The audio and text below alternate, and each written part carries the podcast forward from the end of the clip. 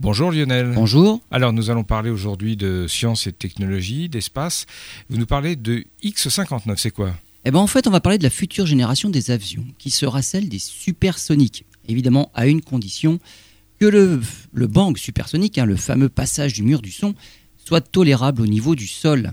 Il faut dire que les recherches n'ont que peu progressé depuis le début des années 70, avec l'interdiction par les Américains des vols supersoniques au-dessus de leur territoire en fait une décision prise essentiellement pour contrer le développement du Concorde. Les projets sont maintenant nombreux, dont le X-59 de Lockheed Martin, qui doit voler à plus de 1 Mach et demi. La NASA est en cours de test pour minimiser le niveau du bang supersonique perçu au sol. Et c'est avec un FA-18 que les pilotes d'essai de la NASA cherchent la manœuvre idéale en fait pour franchir le mur du son de manière silencieuse. Le X-59 est conçu pour voler à Mach 1,5 sans générer de bang supersonique. Ce but devrait être atteint en 2021, mais les vols commerciaux supersoniques ne sont pas prévus avant 2035.